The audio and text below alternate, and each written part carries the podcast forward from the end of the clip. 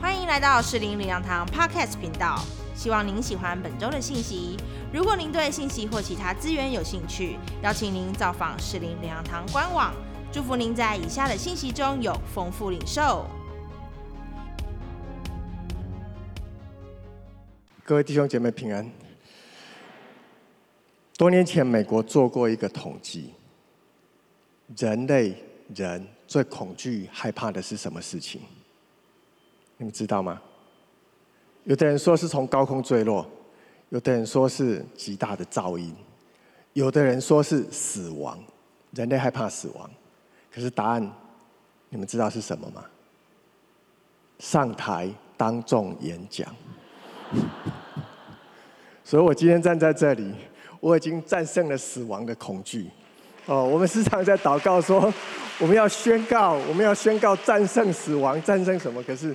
站上来就是了，哦，大家记得，记得。好，那我快速的介绍，哦，我自己很奇妙。我六年前的九月十八号，在职场月也被牧师邀请上台分享，今天也是九月十八号，很奇妙。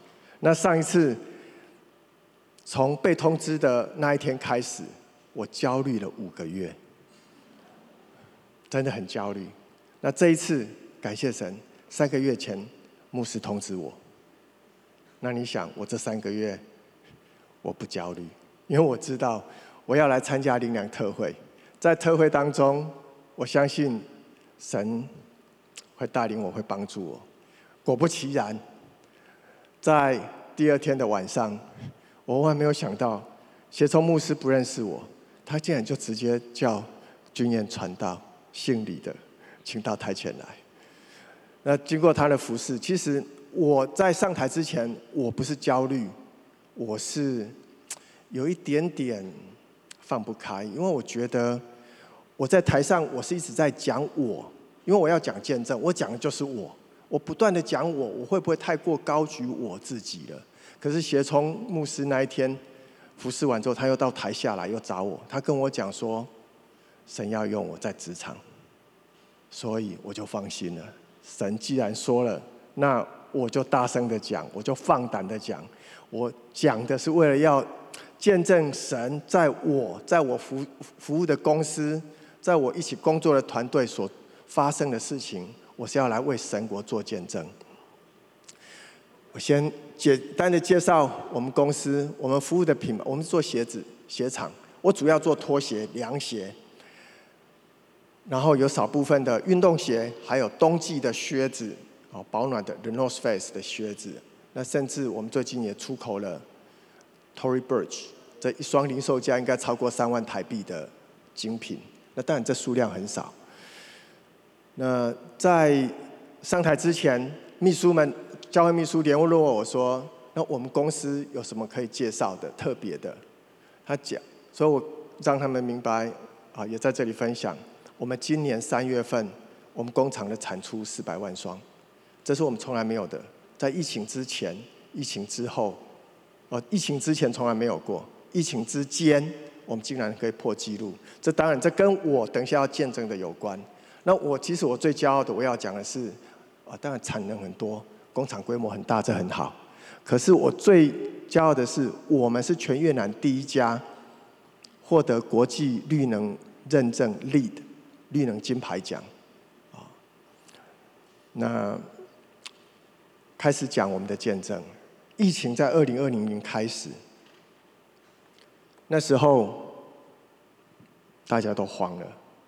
啊，我先来统计一下，在职场或者曾经在职场的人，请举手。好，请放下。在你的职场生涯中，你认为你最大的挑战、困难是什么？我工作三十一年，我在这个公司服务三十一年，是我唯一当兵完之后唯一服务的公司。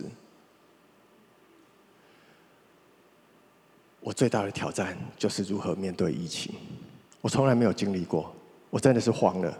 疫情一来，取消订单，预告的上千万双的订单不见了，甚至已经生产好在仓库准备要出货的订单延迟六个月、一年出货，甚至还要延迟付款。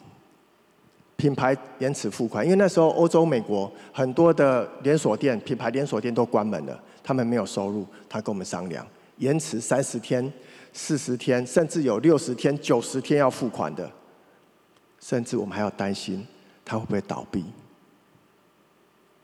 而这些资金的压力，不是百万，不是千万台币，是以亿来计算，这太庞大了。这公司处在风雨飘摇当中，我很担心，我很害怕。所以我召集了会议，我们要如何节衣缩食的度过寒冬？可是这时候，我们有一位副总提醒我，我们刚完成了我们的使命愿景核心价值。那疫情一来，我们要继续吗？还是先收在仓库，等疫情过了再来？在疫情的半年前。我祷告，因为我在越南二十年，我从两三百万双的工厂一直经营到一千万、两千万，我已经没有办法，以我的能力，我没有办法再带领这家公司走下一个阶段，我能力经验有限，所以我祷告，求神给我一个顾问公司，是有相同信仰的顾问公司，来帮助我们。感谢神，我们有，花了六个月、七个月，完成了。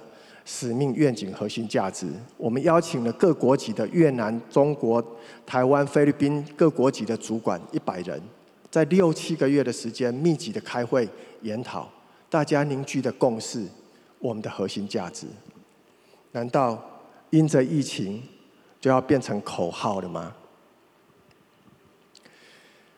当时真的是蛮纠结的，可是我听完他的提醒三秒钟，我想。对，我不能让这个成为口号，而这个核心价值不是我去主导，不是我去挑选，是大家主管们凝聚共识所创造出来的。那我也支持，我也认同，因为这是合神心意的。那这个乍看之下，这跟大多数的公司没有什么不一样，可是因着疫情，让我们有不同的看见。我们说诚信，说当责。说专业，说尊重，说以人为本，说幸福企业，我们大多数讲的都是你要诚信，员工干部你要诚信，你要忠诚，你要承担责任，你有的还要更多，付出还要再付出。可是，在疫情之下，这个核心价值让我体会到的是，资方、企业主、高阶主管。所代表的公司，我们承担的责任是什么？我们说要成为照顾人的企业，我们诚信吗？我们真的照顾人吗？这是双向的。我相信神的教导就在这当中，所以我们决定我们要走不一样的路，走很少人走的路。那我也打电话跟董事长报报报告。很快的，我董事长决定要支持，也认同。他说。他工作五十几年了，从来没有遇见这么大的挑战，订单忽然间没了，这么大的危机，而且疫情什么时候过去，没有人知道。那时候他很快的就认同支持我们要来照顾我们的同仁员工。他说：“今年一定赔得很惨，二零二零年。那如果赔就赔了吧，我们就把以前获利的拿出来赔。”我感谢神有一个慷慨而且支持这个核心价值的的董事长。我们感谢神，我们凝聚了共识之后，我们后续就知道怎么做了。在二零二零年一封城，啊，那时候不是封城，封锁国境，从中国的飞机没有办法到越南去，所以我们有十五个同仁，中国籍的同仁回不来，不是他们不回来，是他们回不来。那他们的薪水怎么办？他的家庭所需。或许我们会想说，你没有回来工作，就没有收入啊，无薪假。可是我们不这么想，我们决定要照顾我们的员工，照顾他的房屋贷款，照顾他的小孩子的学费。我们持续付了全额的薪资，津贴四个月，他们没有来上班，我们持续付，一直到第五个月真的是受不了了，疫情，而且到第五个月那个那个订单量越来越少了，我们跟他们商量，我们少付一点，大家都体谅，我们体谅他们，他们更体谅公司。那不止这些，我们在越南一起还留在越南工作的的外国籍的同仁哦，台湾、菲律宾、中国籍的，大家也没有闲着，啊，大家承担了更多的工作，分摊了更大的压力，而且也因着这样子，我们也体体认到，接下来要放假要返乡太难了。果不其然，没多久就开始要隔离了。我们在那时候，我们决定给外国籍的主管们每个月多一天的特休假，是有薪的特休假。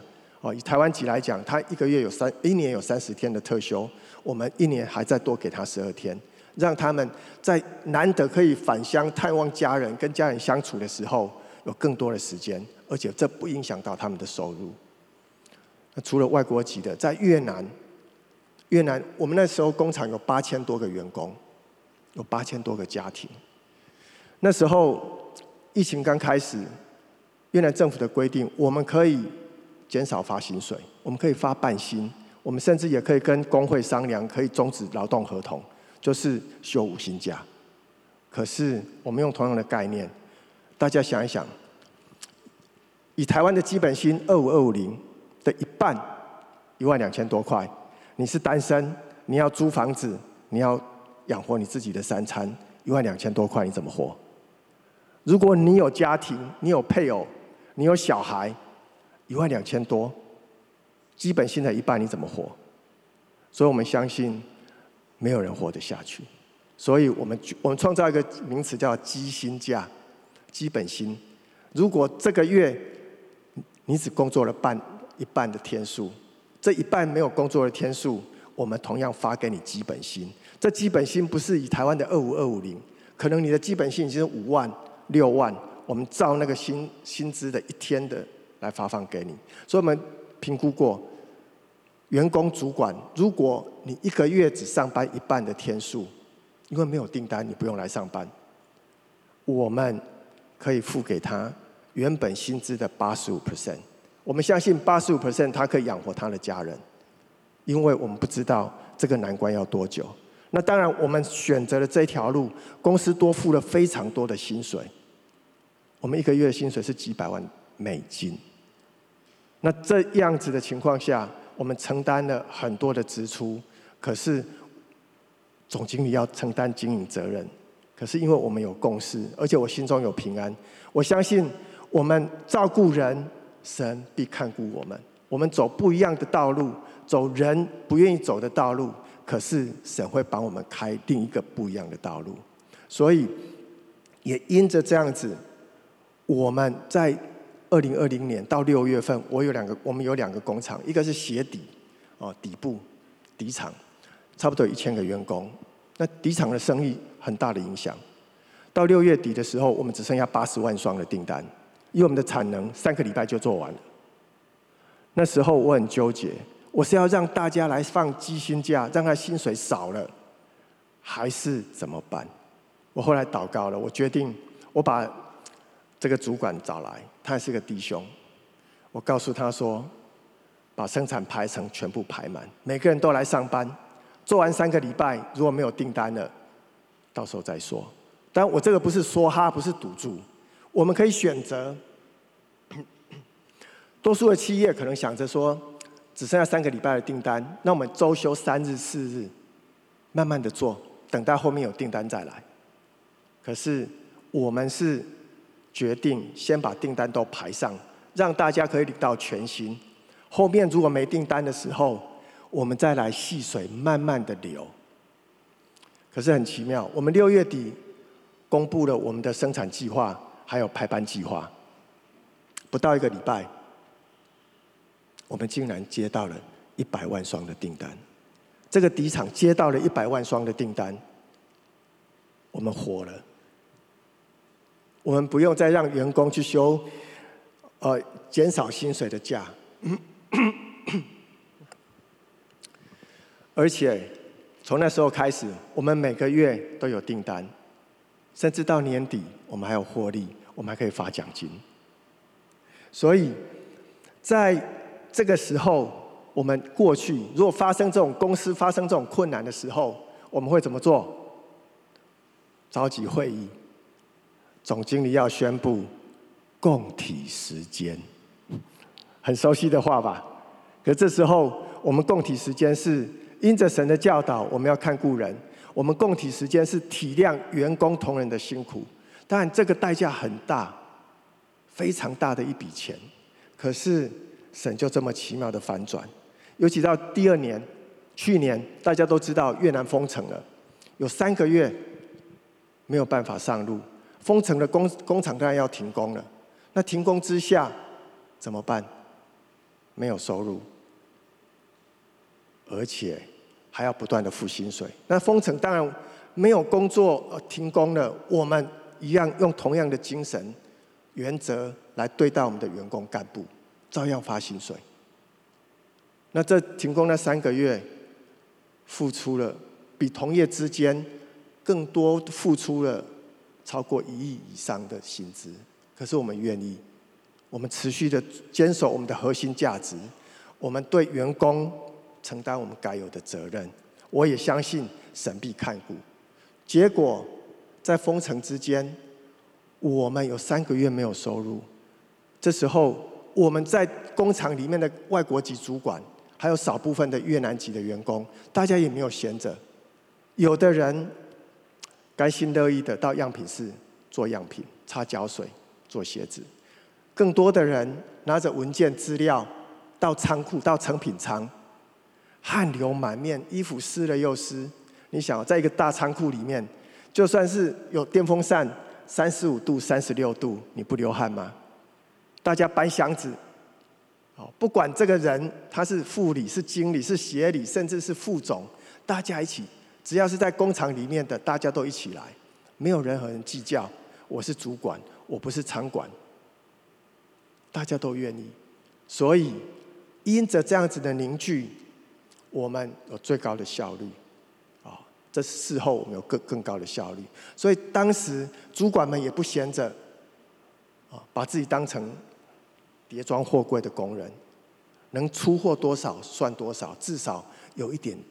有一点的收入，所以感谢神，我们这么对待我们的同仁，他们怎么样的回应我们，而且也因着他们的回应，十月份复工了，去年的十月份复工了，一复工，你想他们对公司产生的是什么信赖？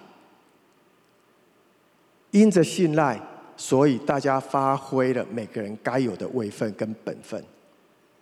生产效率非常好，我们一复工才两个多礼拜，我们的复工率就达到八十 percent 以上。在我们的同业，多数的人都还在三十 percent、四十 percent 缓慢的回升。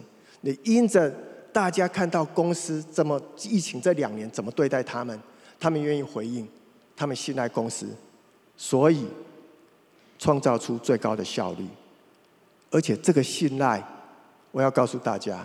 不是过去我们发了多少奖金，或是给这个人加了多少薪水，这个信任不会产生的。那因着信任，因着这一些快速的复工，品牌从别的鞋厂移转了很多的订单到我们工厂来。我们在去年跟今年初，我们订单是满的，不断的开线，这个额外的订单量一进来的。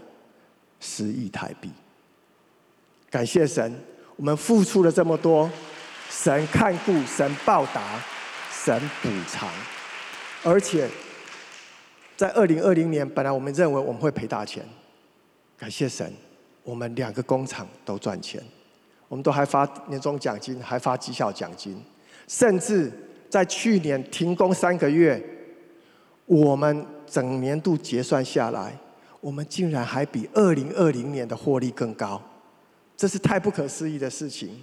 我们为神国看顾他的子民，做合神心意的事情，神真的报答。所以我要鼓励各位企业主、股东、主管，或是每一个职员，站在我们所处的岗位，站在我们所站立的城门口，做合神心意的事情。或许决定的人不是你，可是你可以提建议，可以用正确的方式提建议，告诉你的主管，我们的神会来做怎怎么样的事情，我们的神会来做什么样正确的决定，有良善的态度、良善的言辞，来告诉你身边的人，我们可以做什么样的事情。所以这就是站在不同的城门口。这个城门口不见得要很大才可以做决定，才可以发挥影响力。所以，也因着这样子，我真的要告诉大家，在企业担当责任的人，为神国负起责任，神绝对不会亏待你。在人看来，我们付出这么多的薪水，别的公司没有人这么做，我们为什么这么做？神鼓励我们这么做，所以最后的报酬。当然远远超过，不止获利，整个公司的气氛，整个公司的向心力都不一样了。我以前开会、鼓励甚至奖励都没有这些效果。原来神在危机中翻转了这一切，而且还有加倍的祝福。那刚刚讲到了疫情封城，让大家看一下，在封城期间真的很惨，不能上街。你的食物，军队派送，或是政府派送，可是有多少人领得到？我们有弟兄上网订购了，半个月之后都还没，都还没有收到。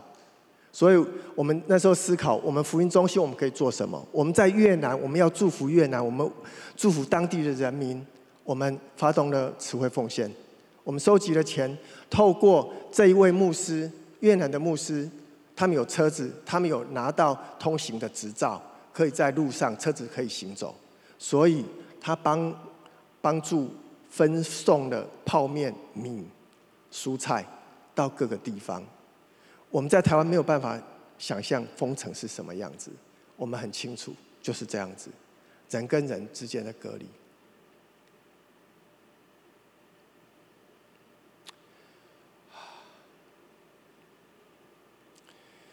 尤其这张照片，我每次看到我都很难过。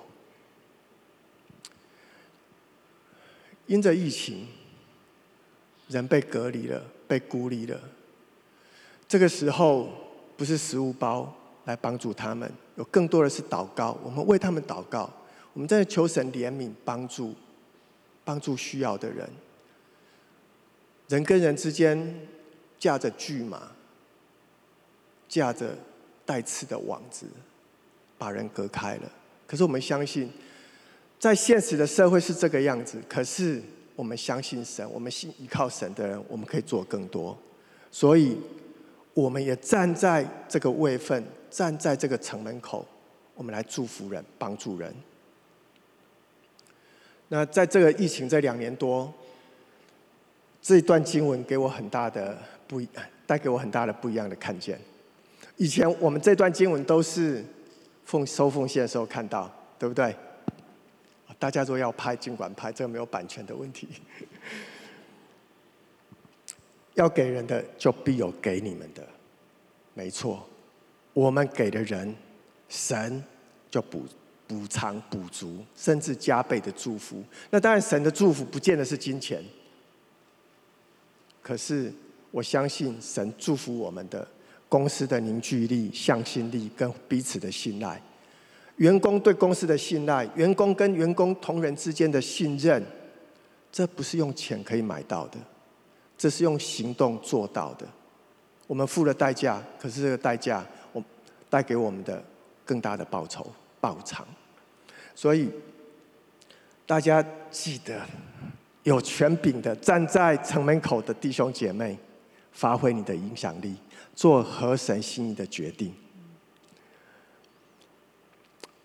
而且我们在需要中看见自己的责任，把握审视的机会，站在城门口，在需要做正确的决定的时候，做合神心意的决定，在正确的时刻要提出建议的时候，为神仗义直言，有好的态度，有好的言语。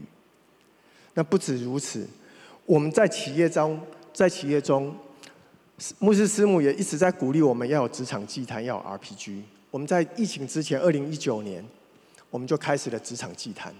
我们守护这个城市，守护这个公司。我们会为我们的企业祷告，为我们的同仁祷告。我们的祷告内容，最重要的是认罪祷告。我真的跟神认罪祷告。我做过很多错误的决定，在越南的二十这二十年来。我们公司的估价报价系统是我设立的，这代表什么？我很会算。那因着太会算了，就跟同仁计较了，所以我犯过一些错误。我跟神认罪。我过去我们有些事情真的我们没有做好，影响到公司的名声跟形象。那有些事情是我们做好了，可是沟通沟通错误。不良的沟通引起了误解。那我做过最错的决定是什么？裁员。很多年前我们裁员过，而且还不止裁一次。我跟神认罪，认我过去的罪。所以我要呼吁各位企业主、高阶的主管：我们裁员的目的是什么？节省经费，渡过难关。那要节省经费，不是只有裁员。如果是现在，我会怎么做？我会把相关人都找来，告诉大家，透明的告诉大家，我们的难题是什么，我们的困境是什么，我们要节省支出。我们怎么节省支出？我们大家一起来讨，一起来讨论。我们可以减薪，因为裁员就是减少薪水支出。我们可以找大家愿意的人一起来减薪，有共同核心看见核心价值的人，我们一起来做这件事情。那当然，减薪绝对不可以说我们大家每个月都来减五千，基层的员工减五千，总经理减五千，这像什么？要么 总经理减五十 percent，基层的减十 percent，能不能这么做？我相信公司的同仁会看见我们的心意，所以我认罪祷告。我们的同仁们也为他在工作中所犯过的错误认罪祷告。我们也为公司的管理阶层祷告。我们要为我们的权柄、组长、区长、我们的牧师祷告。那在公司的权柄是什么？我们的主管、我们的董事会成员、我们的董事长，我们要为他们祷告。因为罗马书十三章一节，神说。没有权柄不是出于神的，凡权柄都是神所赐的，都是权柄都是神所赐下的，所以我们当然要为我们的权柄祷告，求神赐给他们智慧，做出正确的决定，来带领公司跨过难关，或是走向康庄大道，或是走向更高的境界。我们也为同仁，还有同仁的家人身体的病痛。心里的难受，我们都为他们祷告。那因着为人祷告了，其实，在企业中哦，很多人彼此是不喜欢的，对不对？有哪个企业的企业守则是每个人要相亲相爱，彼此喜欢？我剩二十分钟，没有。可是透过祷告。我可以为我不认同或是不想在一起的人祷告，祷告了之后，情况就改变了。啊，祷告之后，神迹奇事发生了，在职场祷告这三年来，我相信因着我们的祷告，神保守祝福我们的公司，经历了这么大的难关，而且还得胜有余，我们的家庭。我的爸爸妈妈在三年前受洗了。我们职场祭坛的第一年，他们我爸妈就受洗了。职场祭坛的第二年，有一位同仁哦，一起参与祷告的同仁，他的岳父岳母也受洗了。我们祷告的第三年，就是上个礼拜天，另一位弟兄，他的爸爸妈妈也受洗了。我们感谢神，职场的祭坛带给了这么大的反转，而且大家看到这一边戴着眼镜、头发光光的、笑得很开心的，比着这样子，这不是业哦，这是双重的祝福，在职场、在家庭的祝福，这是双倍的祝福。我们的家人、亲人都是成双成对的受洗。我们把荣耀归给神。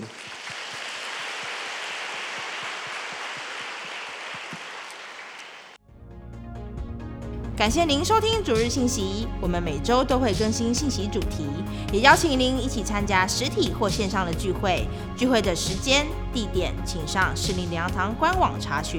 士林良堂祝您平安喜乐。